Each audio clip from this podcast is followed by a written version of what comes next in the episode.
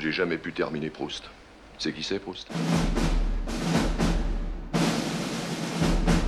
J'ai envie d'un vrai baiser de cinéma ici, dans la voiture. Tout de suite. Félicitations au nouveau couple Daniel et Lisa qui se sont bien galuchés au cinéma. D'ailleurs, il déteste le sport. Il préfère s'enfermer des heures au cinéma à s'esquinter les yeux. T'es pas un mec qui fait du porno pour moi. Ce que je te disais là devant ce compte cinéma, avec ce compte film et puis ces comptes mecs, c'est que c'est pas pour toi ça. Et euh, vous avez fait comment pour entrer dans le cinéma? C'est parce que je connais l'ouvreuse.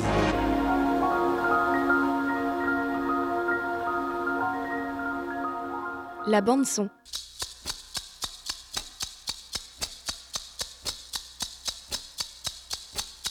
Salut, bienvenue à l'écoute de la bande son, à retrouver comme chaque lundi en direct à 20h sur JetFM 91.2 à Nantes et sur jetfm.fr et en podcast bien sûr sur toutes les plateformes dédiées. À l'affiche aujourd'hui, c'est au tour de la rentrée de la bande son interview avec pour premier invité cette saison le réalisateur, comédien, scénariste Cédric Kahn, venu à Nantes présenter en avant-première au cinéma 14A le procès Goldman, un film que je vous conseille vraiment, un film qui sort euh, bah, ce mercredi 27 septembre, un film avec Arthur Harari et Arié Worsfalter. Le procès Goldman, c'est l'histoire vraie de Pierre Goldman, habitué des braquages à main armée et accusé d'avoir tué deux pharmaciennes, ce qu'il conteste formellement et se déclare parfaitement innocent. Pour assurer sa défense, on découvre alors un jeune avocat du nom de Georges Kiechman, même si Pierre Goldman compte bien prendre les choses en main. Le film a fait l'ouverture de la quinzaine des cinéastes lors du dernier festival de Cannes et a fait l'effet d'une bombe tant sa mise en scène, son montage, l'ensemble de sa réalisation et le phénoménal jeu de ses acteurs principaux ont estomaqué le public. Pour en savoir plus sur ce film, place à la bande-son interview avec Cédric Kahn, car pour le cinéma, ce sont bien nos invités qui en parlent le mieux. La bande son. Et ben moi j'aurais voulu savoir d'où d'où venait cette. euh, quelle était l'origine de ce de projet de, de- de scénario pour euh, ce procès Goldman? Comment c'est venu en fait? Par étapes. Il n'y a, il y a pas eu un- il y a pas eu le jour J. Il y a pas eu un où- phénomène déclencheur. Non, non, non. non. Voilà, j'ai lu le livre, je me suis posé la question de faire un film sur lui, et puis voilà, le temps a passé. C'est un, un projet qui a une longue maturation. Et euh, voilà, et, euh, en repensant au projet, je me suis dit que ce qui m'intéressait le plus chez Goldman, c'est sa parole, sa pensée. Et donc voilà, c'est comme ça qu'est arrivée petit à petit l'idée de me concentrer sur le procès, rien que le procès. Et euh, à l'époque des faits, vous aviez 10 ans. C'est vrai. Euh, c'est quelque chose que vous avez entendu parler par vos proches ou pas du tout? Vous avez découvert Non. ça par le, par le roman? Euh, non, non, j'avais découvert ça par le roman 10 ans, euh, 20 ans plus tard, donc. Ouais. mais je connaissais l'histoire vaguement, comme ça. Le, le- le livre était dans la bibliothèque de mes parents, enfin voilà. Je, Ouais. je- je- mais c'était très vague. Ouais. Et, euh, et du coup, il y y bon, y a énormément de choses frappantes euh, dans, dans le film, notamment ne serait-ce que sa, sa présentation, le fait de présenter comme ça en 4 tiers. C'était aussi ça, une volonté de, de marquer le film par rapport à l'époque? Euh, oui, il y a eu un travail sur l'époque, mais c'était pas une obsession. C'était surtout que j'aimais bien que ça ressemble à du documentaire. Ah oui. Voilà, c'était le format INA, en fait, euh, format archive. J'aimais bien que le film flirte un peu avec. euh, euh, en- voilà, qui, entre le documentaire et la fiction. ouais. Ouais. D'où l'absence de musique aussi. Oui, enfin, il y a plein d'autres raisons. Hein. C'est Ouais. pas la seule raison, mais euh, en tout cas, euh, l'idée c'était de se concentrer sur le procès, sur le, le- le débat contradictoire, parce que je dois dire que le, la mécanique euh, du procès, la- de faire un film en hommage à la justice, finalement est devenue une chose aussi importante que de faire un film sur Pierre Goldman. Et je trouvais que le procès, c'est le lieu de la parole, et je trouvais beau qu'un film soit vraiment euh, consacré à la parole. Voilà, qu'il n'y ait pas de, de, de flashback ou de musique ou de toute chose qui puisse habiller cette parole, mais qu'au contraire la parole deviendrait vraiment le- la matière du film. Hmm. C'est. Il y a des films qui font référence du coup par rapport à, à cette idée-là? Pas vraiment, parce que je dois dire que un procès filmé comme ça, non, j'avais pas vraiment. Il y a plein de films de procès que j'aime bien, mais j'avais pas de. Puis, puis quand même, quand on attaque un film, l'idée c'est pas d'imiter un autre film, c'est Oui, plutôt de s'émanciper des autres films. donc, euh, en tout cas, moi, c'est plutôt ma façon. Plutôt, je- j'essaye de trouver un système ou un dispositif qui me permet de, de créer mon propre objet. Quoi. Mm. Il y a aussi les souricières, enfin les, les cellules dans lesquelles attendent les, les détenus euh, dans les temps de pause. Euh, oui, en tout cas, l'idée c'était de vraiment concentrer sur le procès, ouais, bien sûr. C'était, en tout cas, j'ai jamais eu l'idée de faire un biopic sur Pierre Goldman. Moi, j'aime pas tellement les biopics déjà, personnellement. C'est pas un genre de cinéma qui m'intéresse. Et euh, voilà, c'est vraiment ce, ce segment-là de sa vie qui m'intéresse. Je trouve que c'est particulièrement euh, troublant, incroyable de, de voir qu'il a réussi à, à se sortir de ce piège dans lequel il était. Enfin, normalement, il, aurait dû finir sa vie en prison. Alors après, il a fini sa vie aussi assez rapidement, mais pour d'autres raisons. On n'a pas les minutes. Enfin, nous, en tout cas, on n'y a pas eu accès. euh, ce que notent les greffiers au fur et à mesure des débats. Euh, et donc, on a reconstitué le verbatim, enfin, pas moi, Nathalie Herzberg, la scénariste, à partir des articles de journaux, en fait. Elle a croisé le maximum d'articles de journaux de façon à se rapprocher le plus possible du verbatim. Mais, mais le vrai, on l'a pas. Et donc on a fait pas mal de coutures, c'est-à-dire qu'il y avait quand même des choses manquantes. Donc on, on a fait un travail de dialoguiste classique qui consiste à, à- à écrire des dialogues en fait. On avait les plaidoiries euh, de l'accusation. Les plaidoiries, je pense qu'on est assez proches. Euh, euh, en tout cas, on, on s'est basé sur ce qui avait été euh, retranscrit par les journalistes et on a essayé de, de pas trop les, les trafiquer. ouais. Ouais, on est allé partout, euh, où on a pu. euh, donc il y a des extraits du livre, mais bruts, hein, en fait, qui sont très beaux d'ailleurs et qui permettent de rentrer dans son esprit. Les lettres sont authentiques. Euh, franchement, ce que les journalistes rapportaient le plus, c'est les propos de Goldman. Donc on était assez bien servi de ce côté-là.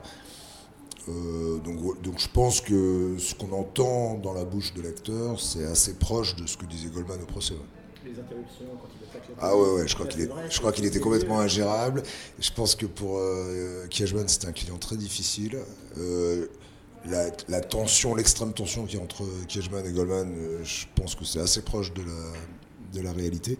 Puis on voit bien, on voit bien la personnalité de Goldman, que, que avocat va pouvoir lui dire ce qu'il doit dire et ce qu'il ne doit pas dire. Enfin, il fait partie de ces gens qui, qui ont- qui ont un- parce qu'il est très politisé, il est très idéologisé, Goldman, donc euh, donc c'est impossible de le guider. On voit, on voit- et et c'est aussi ce conflit-là qui nourrit le film, c'est-à-dire que le- le- le- l'antagonisme entre Cashman et Goldman est presque aussi intéressant que l'entièreté de la mécanique judiciaire.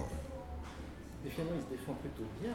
Goldman Moi, je trouve pas. Surtout que dans le profil, plus que presque les avocats, parce que Kidman, Bah, disons que c'est un style. Il est, il est très provocateur, il est très. euh, C'est pas qu'il se défend bien, c'est qu'il est très séduisant. Alors, alors ça produit un effet. Disons que l'effet que ça produit sur le public ou sur les gens qui sont euh, très fans de lui est, est- est génial, mais c'est son piège aussi, parce que de temps en temps, il a, il a tendance à faire des effets de manche. Et on- sur les jurys, et sur les jurés ou sur le- la cour et tout ça, c'est beaucoup plus incertain. D'ailleurs, c'est l'inquiétude de Kiechman. Non, mais ce qui est formidable, et en même temps, j'ai envie de dire, c'est la moindre des choses, c'est que l'acteur, il le joue comme si c'était lui. Quoi. Il a l'impression qu'il défend sa propre innocence. Et dans le fond, c'est aussi ce qu'on attend d'un acteur. C'est une espèce de foi en son personnage. Donc, euh, de ce point de vue-là, il est, il est complètement à la hauteur du, du rôle. Mais oui, oui, il, y- il y met beaucoup de cœur. ouais. Et comment s'est fait ce choix justement des. Des comédiens Ouais.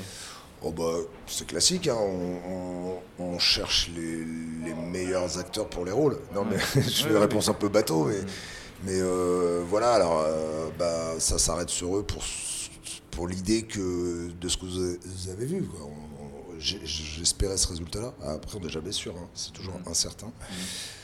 Euh, non, par contre, ce qui était vraiment une décision de ma part, c'est qu'il n'y aurait pas d'acteurs connus. Voilà, Ouais. je, je trouvais que le film ne fonctionnerait pas avec des acteurs connus. Je, voulais- je pensais que, la- justement, pour revenir à votre première question sur un aspect un peu documentaire, je trouvais que le- l'effet de réel serait beaucoup plus fort avec des gens pas connus. Il y a aussi, euh, ça a été un procès très médiatique à l'époque, enfin, je, je, je naissais donc je ne peux, pas- je peux pas en dire plus, mais euh, notamment il y avait dans la, dans, dans la salle euh, Simone Signori qui était présente. Mais pas qu'elle. hein. On, qu'elle a, on a mis que elle parce que Oui. voilà, on a voulu de, de faire une évocation de ce que Ouais. c'était, mais a- je crois qu'il y avait des, il y avait tout le monde. Mm. Enfin, Sartre, Beauvoir, Françoise Sagan, enfin bon, voilà, tout, tout ce qu'on appelle l'intelligentsia euh, Ouais. De gauche de l'époque était derrière lui et convaincu de son innocence. Et ça, c'est une indication importante pour vous, pour la symbolique euh, de Bah, l'engagement peut-être de non, certaines personnes au sein du cinéma Ou pas? Non, mais ça, ça confère à, à faire de lui un peu une bête de foire. C'est-à-dire Ouais, que on voit que c'est un showman extraordinaire. hein. Puis ah, et les choses ont été comme ça en- encore par la suite. Parce que je crois qu'il y avait plus de 10 000 personnes à son enterrement. Enfin, Mm. voilà, il est... Je pense que lui se vivait un peu comme une, une rockstar. Peu comme. Et euh, par rapport au cinéma, non, je comprends pas la question. Non, parce que est-ce que, du coup on était plus engagé C'est ma, ma question. Est-ce que on, euh, ce qui sous-entend en fait Est-ce qu'on était à l'époque plus engagé que maintenant? Dans le cinéma? Ouais. Bah, Je sais pas, j'ai pas fait de cinéma à cette époque. je crois pas. Peut-être, je sais pas. D'abord, c'est pas des gens, les gens qui étaient dans le Ah oui, Simone Signoret, c'est une actrice, mais il y avait toutes sortes de gens. il y avait des écrivains, des de intellectuels. Montand, même les, les- les combats politiques qu'ils avaient. Les, Sûrement que les gens étaient plus de gauche, en tout cas. Enfin, bon, Il il, y l'a- a encore il l'a- des gens très à gauche, mais. euh, Il l'affirmait peut-être plus. C'est toujours compliqué les comparaisons par époque, je- oui. parce qu'on tombe vite dans des généralités. On dit qu'aujourd'hui les gens ne sont pas politisés, mais c'est pas vrai. Mais sauf que les, les thèmes ont changé. Enfin voilà, il y a encore des gens très radicalisés aujourd'hui. Il n'y a plus ces héros que les intellectuels de gauche vénèrent. euh, Oui, il y a moins de mythologie autour de la gauche, ça, c'est- ça c'est sûr. Et c'est sûr que. Goldman, il, a- il incarne ça, et que parmi les gens qui voulaient croire en son innocence, c'est aussi par rapport à ce qu'il représentait. Et que finalement les gens n'avaient pas spécialement envie de se pencher sur les faits, ou voilà. Oui, c'est un champion de tel- il représentait beaucoup de choses. Oui, il, y a il, a, il a réussi, il y a, comme, il y a quelques personnes comme ça qui ont réussi à créer une mythologie autour d'eux. Et le, le fait que d'ailleurs il y a encore beaucoup de questions sur, euh, sur l'affaire des pharmaciennes, sur sa mort et tout ça, euh, perpétue le mythe en fait bizarrement, au lieu de l'atténuer. Et je vois, hein, d'abord pour les gens de la génération qui l'ont connu, c'est encore très fort. Et puis, et même chez les jeunes gens, il, peut y avoir euh, une forme de fascination pour l'époque. Enfin voilà, tout ça se mélange évidemment. Moi, il y avait mon envie à moi. Je sais jamais de quelle manière elle va rencontrer l'époque ou le public. On l'espère toujours, mais euh, voilà, ça c'est quand même une grande inconnue quand on fait les films. Euh, si on connaissait l'arrivée au départ, tout ça serait moins excitant en plus. Mais en tout cas, moi, je- je- j'étais très heureux de faire un film autour de la parole. Je, trouvais ça original. Je trouve que souvent le cinéma est, au service de l'image. On, enfin, on a une espèce de croyance sainte en l'image. Et là, je trouvais que un film vraiment consacré à la parole et qui chercherait pas à se défaire de cette contrainte-là, ça pourrait aussi produire du cinéma. En tout cas, c'était le pari. C'est ce qui définit du coup votre travail sur le- la façon de le mettre en scène. On disait il y a eu beaucoup de films sur, le, sur des, des- des films de procès, il y en a eu beaucoup. Et là du coup, c'est comment est-ce que quelle a été votre approche pour le faire de façon différente, ne serait-ce que dans le rendu de l'image, la mise en scène, le cadrage?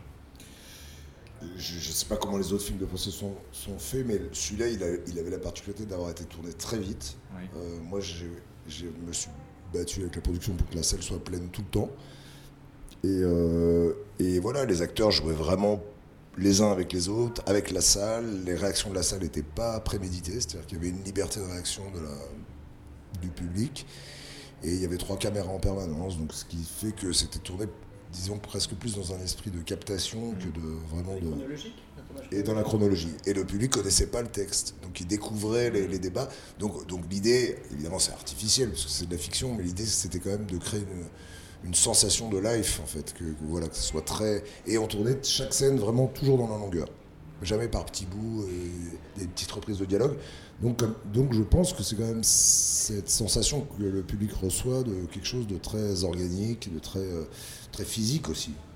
À commencer par Goldman qui, qui- a vraiment l'air de faire un show, et pas pour les caméras justement. Tout en refusant la pompe et le théâtral du procès. Et en, et- et faisant un show total, donc euh, ça fait partie des contradictions. Mais de toute façon, ce qui est intéressant chez Goldman, c'est ses contradictions. Il n'a que des, il a que des contradictions. Euh, il dit qu'il veut s'intéresser qu'aux faits, puis il parle quasiment jamais des faits. Il dit que. Enfin voilà, il dit qu'il est innocent parce qu'il est innocent, et en même temps il dit que s'il est coupable, ça sera conforme à son destin, etc. etc. Oui, parce qu'il recherche une sorte de martyr, un personnage complexe. Oui, Ouais, alors il nous, dé- il il détourne de l'affaire en fait. Il, a, il, a- enfin, il politise son procès alors qu'il dit qu'il ne voudrait pas que ce soit politisé, mais c'est génial. C'est un prestidigitateur absolument génial. La lettre à Kijman a existé Ouais. Il l'a écrit, il l'a envoyé à Kijman Il a reçu la lettre Alors il y a deux lettres hein, dans la scène de début. Il y a une lettre à Kejman et une lettre à Chouraki. Euh, La lettre à Kejman, oui, elle est complètement authentique. C'est Kejman qui nous l'a fournie. ouais. Kejman a disparu, vous en étiez où de votre projet Euh, le film venait de se terminer. il- C'était trois semaines avant que le film soit présenté à Cannes. Il n'a pas pu le voir? Non. Et il vous a donné son blanc-seing, il était content, il. Vous vous Par rapport au film Oui. Ah, ou par rapport au projet Oui, oui, par rapport au projet, bien sûr. euh, ben, Il nous a reçus en tout cas. Il nous a. il a raconté un peu comment il avait vécu la chose Ouais, ouais, il nous a parlé, il était, il était content. Il a, il a dit que ça avait été une affaire difficile, mais qu'en même temps, que, que- une affaire à laquelle il devait beaucoup, parce que ça a été ça, un peu le début de sa ca- grande carrière de pénaliste. Il nous a donné quelques archives et tout ça, ouais, ouais, il est- enfin, a priori, il avait l'air, ouais, il avait l'air ok. Ouais, Oh, on, a essayé de pas faire n'importe quoi, mais, mais euh, on a fait lire le scénario des avocats, tout ça, le décor aussi, parce qu'on a reconstitué le décor, on n'a pas tourné dans un vrai tribunal. Après, euh, j'ai fait des présentations, il y a un procureur qui m'a dit qu'il y avait deux, trois petites erreurs, tout ça. Enfin, bon. On a essayé de faire le mieux possible. Disiez qu'il était dangereux de faire des, des comparaisons entre les époques, effectivement, mais alors par contre. C'est pas dangereux, j'ai dit, mais euh, difficile. Le discours sur la police, c'est d'une modernité formidable. Ouais, on- euh, aussi la, la- la convergence entre les Noirs et les Juifs aussi, c'est très, c'est très en avance. Euh, oui, oui, en même temps, ça fait, les, les- des discours anti-flics, c'est vieux comme le monde. C'est pas non plus totalement. Enfin, on sait bien que. Oui, oui. Il y a de bonnes chaînes de télévision. Oui, mais même, mais même la sociologie du procès. hein, Il y a un petit côté euh, mélanchoniste euh, contre le péniste. Il y a, il y a les, les- la France d'en bas versus la France d'en haut, la, la province contre Paris, toutes ces choses-là que- ouais, ouais, ouais, qui sont très, euh, en tout cas, qui sont très euh, présentes dans le débat politique. C'est un hommage à la difficulté dans la justice. Ouais, ouais, c'est-à-dire, oui, oui, c'est-à-dire euh, faute de preuves, et c'est assez particulier au système français. Le, jugement se fait sur l'intime conviction et l'intime conviction se forge sur la parole. Donc, donc, donc ces procès deviennent des, matchs euh, dialectiques en fait. Et c'est le, le plus fort, c'est le plus euh, éloquent qui gagne. Et là, vraiment, c'est vraiment l'exemple, euh, ce procès. Parce que même si, alors après, chacun peut avoir son opinion, mais même si Goldman est très, très fort, très brillant, on a quand même l'impression que c'est Kiejman qui, qui emporte la mise. Que c'est grâce à Kiejman qui s'en sort. Ouais. Il est- c'est, pas sa marionnette, mais on voit que derrière, ça. Bah, on voit que Kiejman, c'est très solide, c'est Ouais. très euh, construit. Il y, a, il y a une décrédibilisation des témoins, et, et puis il rappelle des, do- des, des choses fondamentales comme la présomption d'innocence, et il dit que faute de preuves, on ne peut pas condamner euh, Goldman à perpétuité. Il plaide jamais l'innocence, euh, Kiejman. Ouais, quelque chose de de théâtre Il y a tout. C'est un mélange. C'est un mélange de. Il y a des acteurs de théâtre, euh, il y a des réalisateurs, il y a des acteurs de cinéma, il y a des gens qui sont pas comédiens, et j'aimais bien ce mélange. Et surtout, j'ai pas essayé de transformer les uns en les autres. C'est-à-dire que de même que quand les gens euh, doivent venir témoigner en justice, ils viennent avec leur propre style. Il y a des gens qui n'ont pas de voix, il y a des gens qui ont des voix très enfin, et je trouvais bien qu'il y ait tout- tout- toutes ces couleurs-là, en fait. Euh, Bzz, bzz. Quand on regarde votre filmographie, on a l'impression quand même qu'il y a... vous aimez quand même ces personnages euh, assez, euh, assez charismatiques, que ce soit Roberto Succo ou bah, Pierre Goldman ou aussi même Xavier Fortin dans Vie sauvage. c'est... c'est- Charismatique et trouble. Oui, voilà, c'est ça. ouais. Border. Ouais. Ouais, c'est vrai. Qu'est-ce que je peux dire d'autre? Je sais pas, ça vous inspire C'est quelque chose qui vous fascine qui vous... Ouais, je voulais faire un film sur Red One Faïd aussi. euh, Vous pouvez le rajouter à votre liste. Euh, Ouais, bah c'est intéressant. Il n'y a pas que moi qui les aime. hein. Non, Il- non, y a beaucoup de, on écrit beaucoup sur eux. hein. Ouais, oui. Ah, c'est- Ouais, alors, je, ça, je me verrais moins faire un film sur l'abbé Pierre, bizarrement. c'est trop consensuel pour moi. Ouais, mais la, la prière, c'est versus euh, les toxicomanes. Donc c'est c'est une façon déjà d'aborder la prière par la, par la marge, en tout cas. Je suis pas sûr que j'aurais fait un film sur la prière, euh, sur des bons catholiques euh, qui vont à la messe le dimanche. Euh, non, ouais, j'aime bien, j'aime bien. J'aime, enfin, en tout cas, ça m'intéresse. Ça m'intéresse que les gens soient, ouais, dans une forme de, de limite, ouais. Ouais. Ouais, je pense. Ouais. Ouais, alors, et c'est ça aussi qui fait qu'il y a eu autant d'emballement autour de lui, que les, les comités de soutien se sont formés, bien sûr, bien sûr. Il était, euh, je crois qu'il a été d'abord euh, adoubé comme un artiste, en fait, hein, quelqu'un. Et, c'est là où il y a beaucoup de confusion. Alors comme il était un artiste génial, que ce bouquin parlait aussi de choses dont on parlait peu à l'époque, c'est-à-dire cet héritage de la Shoah, c'était un, c'était un peu les premiers récits. Alors, euh, comme il y avait de l'admiration pour lui, il fallait qu'il soit innocent. Enfin, voilà, ça, ça, ça marchait mieux avec le personnage. Non, alors dans la réalité, le procès durait 5 jours. C'est pas si long que ça, les procès d'assises.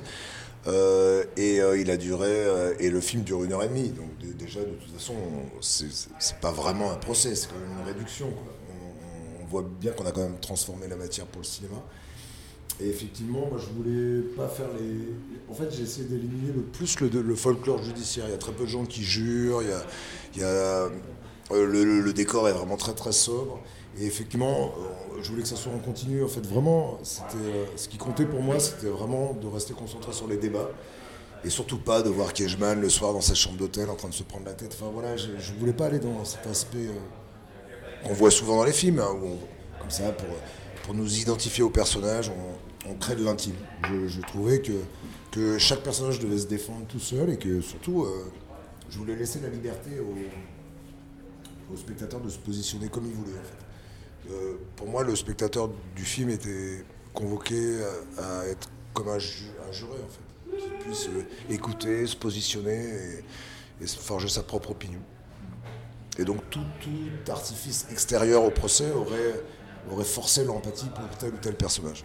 Oui, oui, mais c'est la, la force de Goldman, c'est qu'il a, il a posé des questions, il a, il a incarné quelque chose qui le dépassait en fait. Donc, donc ce qui fait que l'affaire, parce que l'affaire elle est assez ordinaire, c'est quand même un braquage qui tourne mal, euh, bon c'est malheureux, de fin, mais il n'y a rien d'extraordinaire dans cette affaire. Et, et c'est la personnalité de Goldman qui rend ce procès euh, particulier. Non, ils connaissaient pas, mais par contre ils se sont passionnés. hein. Ils regardaient sur internet le soir, ils, débattaient, on, a même organisé un micro-trottoir pour le making, of pour le bonus du DVD où ils donnaient leur avis au fur et à mesure des débats sur l'innocence ou pas de Goldman. Mais, le fait de ne rien savoir faisait qu'ils ils étaient encore plus euh, à vif. euh, mais euh, non, moi j'ai plutôt, plutôt eu la surprise inverse, c'est-à-dire que effectivement en faisant le film, je pensais que ça ferait un film intéressant, mais je posais la question de qui ça allait intéresser. Et je trouve dans les articles, a- on parle du film, mais je trouve qu'on parle encore beaucoup de Goldman, enfin que, que c'est quelqu'un qui intéresse encore beaucoup euh, les journalistes en tout cas, et voilà, et les gens en général. Dans le tournage, les figurants et les acteurs se mélangeaient, se parlaient on Ouais. pour Non, non, c'était très. À part euh, Ariel Vertalter qui avait besoin de s'isoler parce qu'il il avait quand même une charge énorme. Donc lui, il s'était organisé un petit placard à balai euh, der- derrière, là, où il s'enfermait. Non, non, c'était très. C'était très convivial. C'était très... c'était un tournage très simple, en fait. Et, et franchement, le. Jusqu'au dernier figurant, d'ailleurs j'ai du mal à les appeler les figurants parce que pour moi c'est comme des acteurs en fait. Ouais, ouais, pour moi c'est le cœur battant, ils, sont, ils deviennent aussi importants que, et, d'ailleurs, les acteurs me disaient, on joue avec eux. Enfin, c'est un- c'est une sensation incroyable que de, que de jou- jouer avec cette salle pleine et très réactive. Ils étaient, euh, ils étaient là tous les jours. Genre un film où les figurants sont là tous les jours, c'est incroyable. Donc à la fin du tournage, c'était leur film en fait. Ils étaient aussi impliqués que des acteurs. Non, parce que je suis pas spécialement timide, mais c'est une, euh, c'est une, euh, c'est une angoisse plutôt. C'est-à-dire que moi, quand je regarde un de mes films avec du public, j'ai l'impression qu'il dure euh, 18 heures, à peu près, en temps ressenti. j'ai envie de tout couper. Enfin, c'est ouais, c'est éprouvant. Donc euh, voilà, j'ai pas encore, euh, mais il faudrait que je le fasse. Mais de ce qu'on me rapporte, c'est que il y a quelque chose d'assez électrisant. ouais. C'est-à-dire que il y a aussi un effet de miroir entre mon public du tournage et le public dans la salle. C'est-à-dire que tout à coup, euh, voilà, je, crois que le public s'identifie au public dans la salle et il, devient très investi. Il est, presque immergé dans, ce procès. Et on m'a même raconté, enfin des gens m'ont raconté que quand il y a des suspensions de séance du, du président, les gens ont envie de se lever. voilà, donc, donc il y a quand même un, un- effet de réel qui joue. Mais je sais pas, vous, vous sauriez peut-être mieux même. Enfin, vous, vous l'avez vu peu nombreux. Ouais, mais c'était pas une salle pleine, donc vous avez pas eu, vous avez pas eu l'effet- l'effet salle pleine. ouais. C'est bon? On est bon? Allez, gé- allez, génial. Merci à. Goldman, Pierre Bernard, né à Lyon le 22 juin 1944. Les faits qui vous sont reprochés sont les suivants. D'avoir, le 19 décembre 1969, attaqué à main armée une pharmacie 6 boulevard Richard Lenoir à Paris. Homicide volontaire sur deux pharmaciennes. Vous êtes ce qu'on appelle un insoumis. Révolutionnaire dans l'âme. Monsieur Goldman, peut-on vous qualifier de gangster? Oui. Et d'assassin? Non, certainement pas. Et pour vous, il est innocent, ne vous posez pas la question. On peut pas comprendre Pierre Goldman si on comprend pas la portée de son histoire familiale, sur sa personnalité et sur ses combats.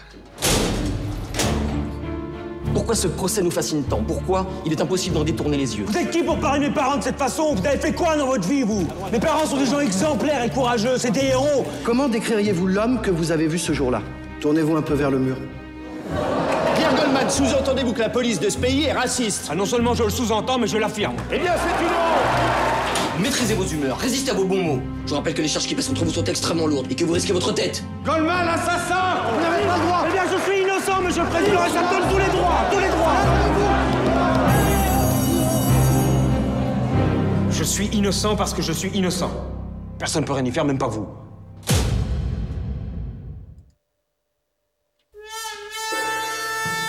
Voilà, il s'agissait donc de la conférence de presse qu'a donnée Cédric Kahn à l'occasion de la présentation en avant-première au cinéma 14 le 15 septembre dernier du procès Goldman.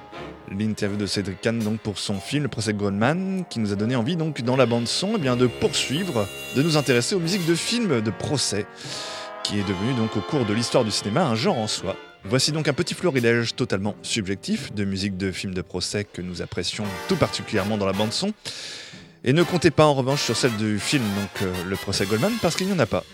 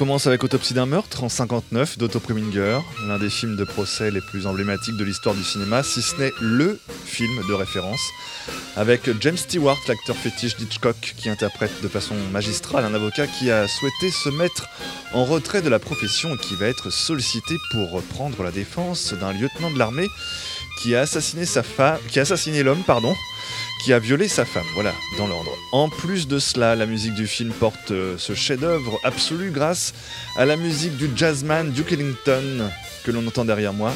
Et l'affiche du film et son générique sont signés pour leur part du graphiste américain Saul Bass qui a beaucoup travaillé aussi avec Alfred Hitchcock et à qui l'on doit le fabuleux long métrage de science-fiction Phase 4 que je vous conseille grandement si vous pouvez le voir.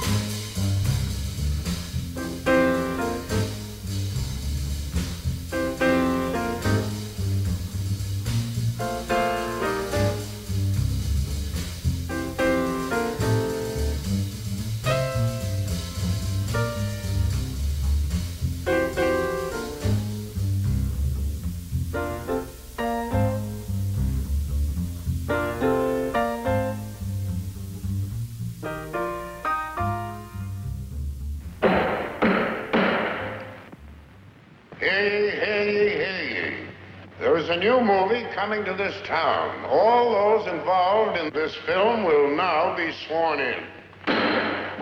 Raise your right hand. Do you solemnly swear that you have done your job in this picture to the best of your ability? James Stewart? I do. Lee Remick? I do. Ben Gazzara? I do. Arthur O'Connell? I do. Eve Arden? I do. Catherine Grant?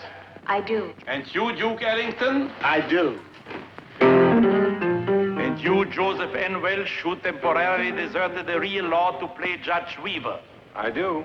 This is highly irregular. Irregular, John? Didn't you approve the screenplay by Wendell Mays? Yes? Didn't you, when I came up here, suggest that we shoot here in this courtroom? And didn't you yourself suggest every single location for the film, including your own house that you were kind enough to lend us? Well, that's true. And didn't you, being not only a bestseller novelist, but also a justice of the Supreme Court of Michigan, didn't you supervise every single legal detail in the film? Yes, Otto, but you don't have a jury. Oh, that, you see, John. Our jury is not just 12 men and women in a box. Our judge and jury sits out there, millions and millions of people in the theaters.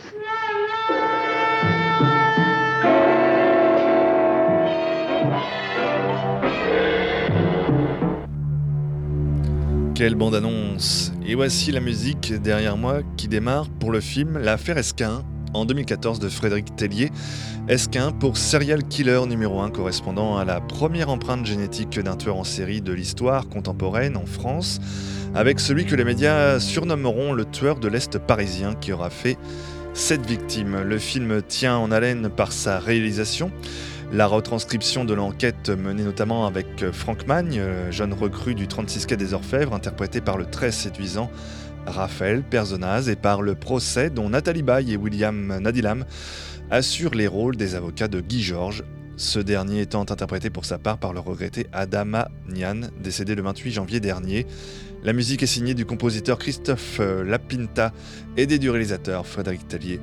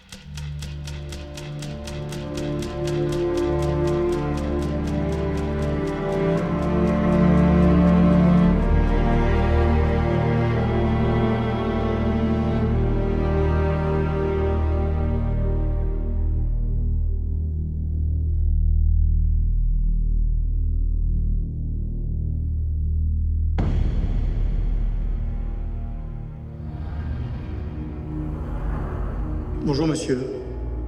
Vous êtes poursuivi pour 11 viols aggravés, dont 7 suivis de meurtre avec préméditation, c'est-à-dire assassinat. Vous encourez la peine de réclusion à perpétuité. Lui, c'est Franck Magne, notre nouveau cinquième de groupe. Tu vas commencer par te fader les dossiers en cours du groupe. C'est la tradition au 36. Et le dossier Pascal Escarfaille? Elle a été violée pendant des heures. Après, il l'a torturée et il a joué avec elle. Ça, c'est la récompense. Bien pour décompresser ou chialer. Essaie de garder un peu de distance. Sinon, elle va te démolir cette affaire. Depuis le début, on tombe que sur des suspects qui collent pas. Pour moi, il y a quelque chose qui demande à sortir. 28 ans. Violé puis égorgé. On nous l'a tué 23 ans. Violé et égorgé dans l'année. Il se peut que le type soit revenu. La réalité, c'est qu'il y a des liens possibles, mais pas certains. Si tu, tu s'arrêtes trois ans, il recommence. On travaille mal, tous, on travaille mal. On parle de filles violées, égorgées Moi aussi j'ai une vie compliquée de merde. Et moi aussi ça me ronge de pas trouver qui fait ça. Tu m'entends plus quand je te parle Les analyses sont tombées. C'est le même homme. Je veux qu'on lance un avis de recherche sur les sept homicides. C'est une course contre la montre, messieurs. Il faut qu'on fasse vite. Le code génétique a été baptisé SK1, Serial Killer numéro 1. C'est le premier tueur en série dont on a l'empreinte génétique.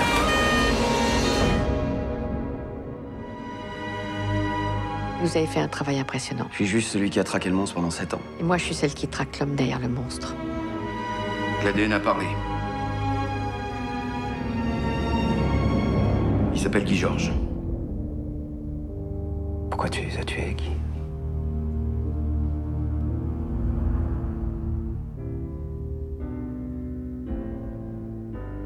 Peut tout de même saluer la réalisation de ce film, L'affaire SK1, qui est quand même de très bonne tenue et qui n'a rien à envier à ce que produisent notamment les Américains. Sacco et Vanzetti maintenant de Giuliano Montaldo, sorti en 111, euh, dont vous entendez la musique qui démarre derrière, moi, une musique ultra connue, l'exceptionnelle musique qui a été donc composée par notre chouchou dans la bande son Ennio Morricone bien sûr avec la chanson qui a connu un succès mondial et qui reste encore aujourd'hui un monument, Here's to You de John Baez.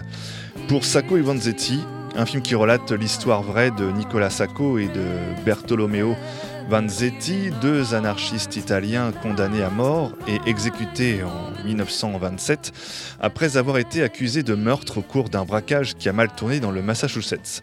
Nous sommes en pleine récession inflationniste à l'époque. L'Europe sort de la Grande Guerre à laquelle les États-Unis ont activement participé en vendant des armes.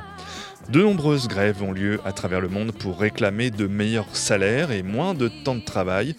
Et des révoltes sont menées également euh, par des communistes qui ont pris le pouvoir en Russie avec Staline à sa tête et qui vient donc du coup de renverser le tsar. Et puis des groupes anarchistes commettent pour leur part de nombreux attentats mortels. Face à cela, de nombreux États vont tomber dans la répression et prendre des mesures radicales. Sacco et Vanzetti auront ainsi été exécutés pour l'exemple, avec effet espéré de dissuasion bien qu'ils étaient innocents euh, des crimes commis et qu'aucune preuve ne pouvait les compromettre.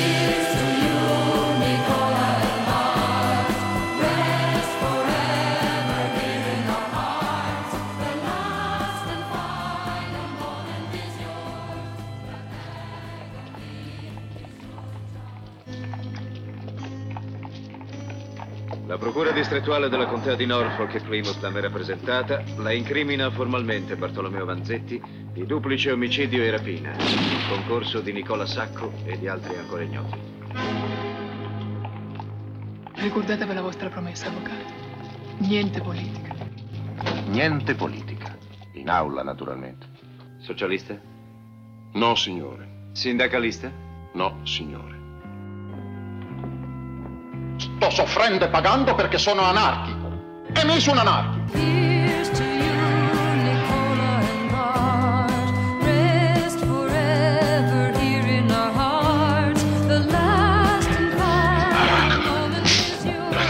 Cambiare testimonianza. Lei fa finta di non credere che la polizia, il giudice, il governatore, i ministri siano tutti d'accordo nel volere una condanna ad ogni costo. Non si avrebbe il diritto di ammazzare neanche un cane, in base alle prove presentate al processo di Della. E io torno a ripetere che la società nella quale ci costringete a vivere e che noi vogliamo distruggere è tutta costruita sulla violenza.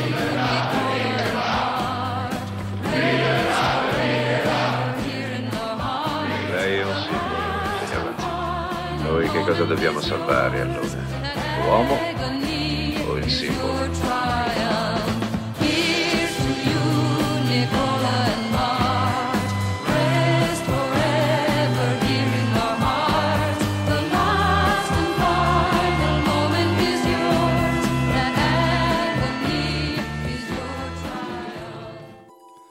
Vous êtes toujours au cœur de la bande son. Après l'interview de Cédric Kahn, venu présenter à Nantes, je le rappelle, en avant-première, son film Le procès Goldman qui sort ce 27 septembre, la bande son s'intéresse aux musiques de films de procès.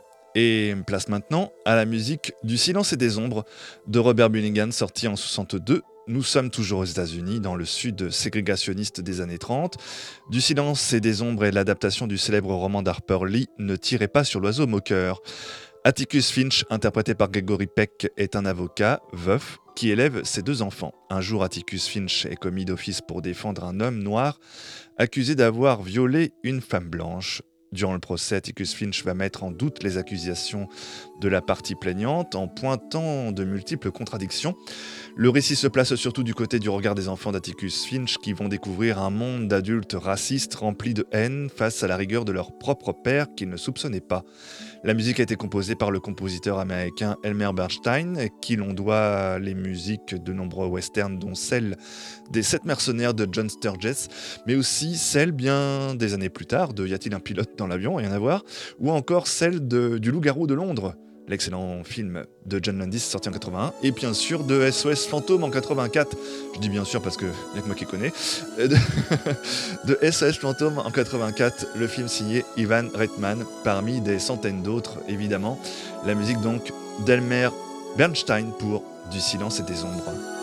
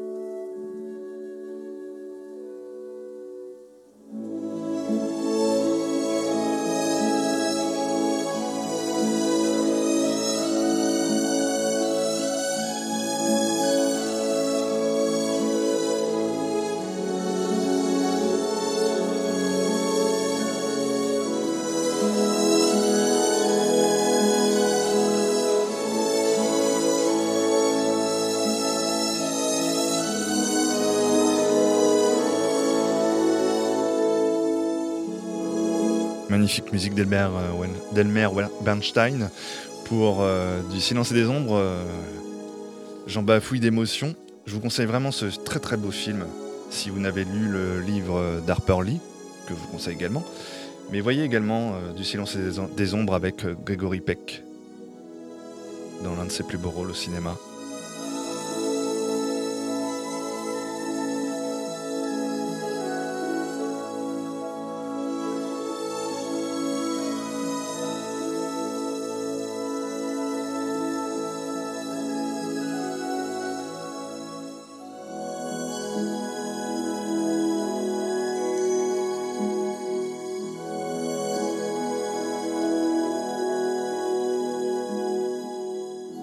Et là j'entends l'accusation, mais on connaît le film, on t'a pas attendu.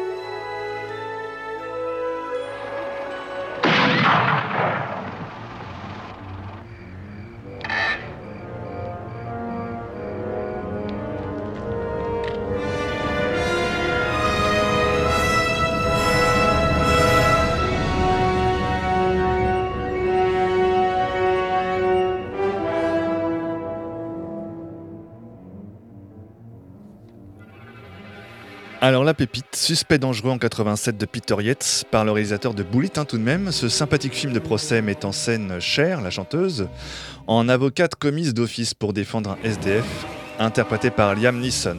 Accusé d'avoir tué l'assistante d'un magistrat qui vient lui-même de se suicider, ce dernier lui aurait confié une enveloppe qui n'a pas été retrouvée sur la victime. Un membre du jury interprété par Dennis Quaid ne croit pas à cette théorie et va également mener sa propre enquête. C'est pour moi un de mes films préférés, franchement, de procès que j'ai dû voir, j'avais une dizaine d'années, que j'ai vu en VOD. Ce, en VOD, on disait pas encore VOD à l'époque, en, en, en VHS, grâce au vidéoclub. Ce petit film, donc, qui ne paye pas de mine, est le genre de bonbon sucré qu'on aime croquer le dimanche après-midi par temps de pluie ou blotti sous un plaid. Si tant est qu'il faille ce genre de raison pour regarder un film. Je sais, je tombe dans la caricature, mais passons.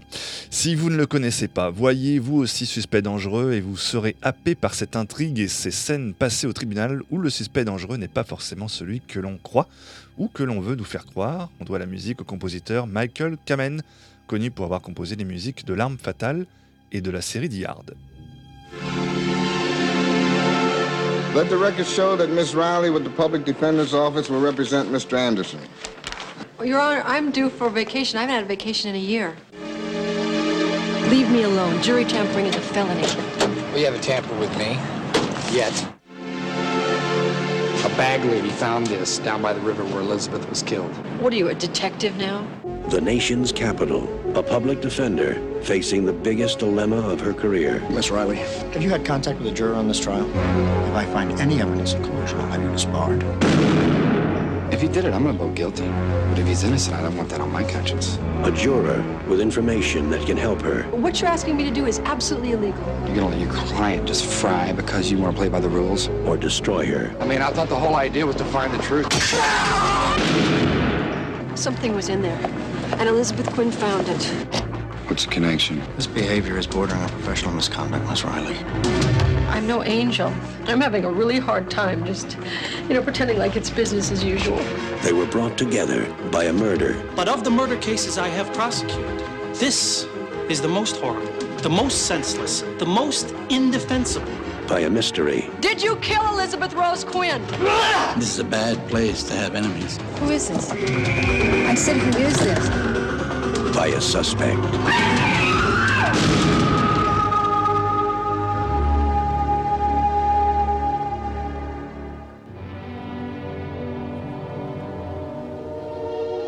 Cette émission est bien sûr un florilège totalement subjectif, tellement il y a de films de procès, un genre en soi au cinéma, hein, comme on le disait tout à l'heure. Et nous voilà plongés maintenant dans le procès Paradine en 47 de Alfred Hitchcock. On retrouve de nouveau Gregory Peck en avocat, cette fois-ci il s'agit d'Anthony Keane, qui l'interprète, qui défend Madame Paradine, Paradine, Alida Valli, qui est donc dans ce rôle une belle italienne accusée d'avoir empoisonné son richissime de mari. Alors Anthony Keane, donc alias Gregory Peck, va tomber fou amoureux de sa cliente, Miss Paradine, bien qu'il soit marié de son côté. Pour défendre sa maîtresse, il va cibler le valet de chambre du défunt, époux qui lui était entièrement dévoué, provoquant malheureusement la mort de ce dernier, qui préfère se suicider plutôt que d'endurer de telles accusations. Finalement, Miss Paradine, acculée au cours de son procès, finira par avouer le meurtre de son époux. Arthur Keane ira retrouver quant à lui sa femme, qui accepte de lui pardonner. La musique est due au compositeur américain Franz Waxman.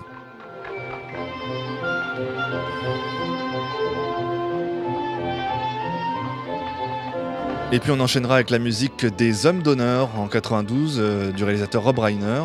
Alors euh, des Hommes d'honneur, c'est Tom Cruise et Demi Moore en avocat militaire chargé d'enquêter sur la base des Marines à Guantanamo après la mort suspecte d'un soldat décédé après avoir été agressé par deux de ses camarades.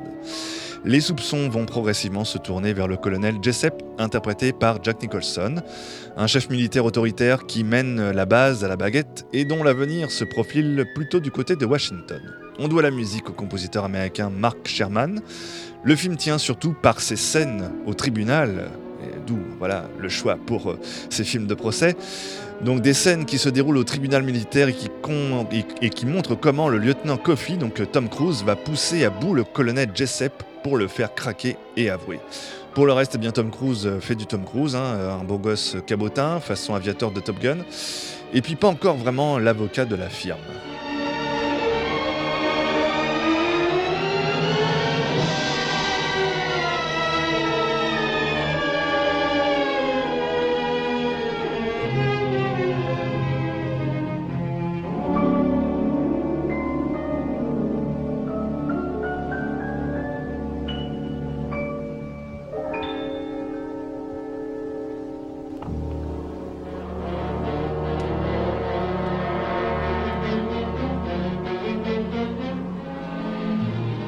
On terminera cette émission avec L'étrangleur de la place Rillington en 71 de Richard Fleischer. Alors là, attention film culte, comme à peu près d'ailleurs tout ce que nous évoquons dans cette émission.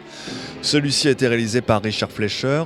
Tel le docteur Petiot, le film raconte l'histoire vraie de John Christie, auteur de plusieurs meurtres de femmes, dont la sienne, dans les années 40 à Londres. Formidablement interprété par Richard Attenborough en John Christie, avec également John Hurt dans le rôle de Timothy Evans. Timothy Evans, justement, emménage avec sa femme et sa fille juste au-dessus du logement des époux Christie, au 10 de la place Rillington. Le couple se querelle régulièrement jusqu'à en venir aux mains.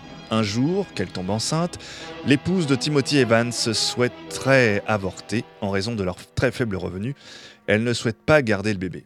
Elle se confie auprès de son voisin, John Christie, qui lui fait croire qu'il a suivi des cours de médecine et qu'il peut pratiquer l'avortement, alors interdit au Royaume-Uni. Comme à son habitude, John Christie commence par endormir sa victime avec son inhalateur au gaz, ensuite il la viole, puis la tue. Auprès de son mari, John Christie explique qu'il y a eu des complications et que sa femme est décédée. Prenant peur d'être accusé de meurtre, John Christie promet donc à Timothy Evans de cacher le corps s'il s'enfuit. Pris de remords, Timothy Evans finit par se rendre à la police et déclare avoir tué accidentellement sa femme. Problème, la police va bien retrouver le corps, mais aussi le cadavre de sa fille, toutes deux mortes, étranglées. Durant son procès, Timothy Evans accuse John Christie des deux meurtres, mais ce dernier réussira à témoigner contre lui. Résultat, Timothy Evans est reconnu coupable des deux meurtres et condamné aussitôt à mort. Pendant ce temps, la femme de John Christie découvre la supercherie et s'aperçoit qu'elle est en fait mariée à un véritable tueur. Voulant s'enfuir, ce dernier la tue et cache le corps avec tous les autres cadavres, c'est-à-dire sous le plancher. S'en suivront d'autres meurtres de femmes endormies avec son inhalateur au gaz, violées, tuées, cadavres planqués sous le plancher ou derrière des cloisons.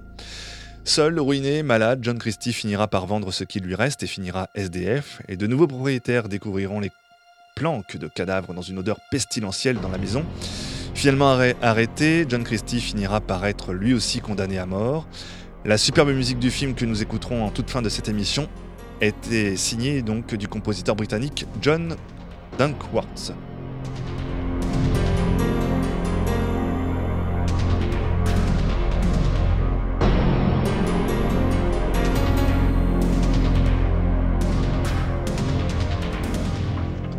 This is the number one court at London's Old Bailey. The case being tried here influenced the hanging laws of England. Timothy John Evans, the court has found you guilty of willful murder. And the sentence of the court. But what happens when you hang the wrong man on the evidence of a smooth tongued liar whose pathological lust to kill shocked the world? You suffer death by hanging. hanging. His name, John Christie.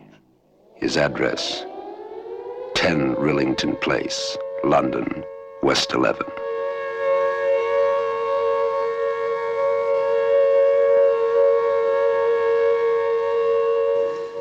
Breathe. No, no, no. Breathe, Muriel. No.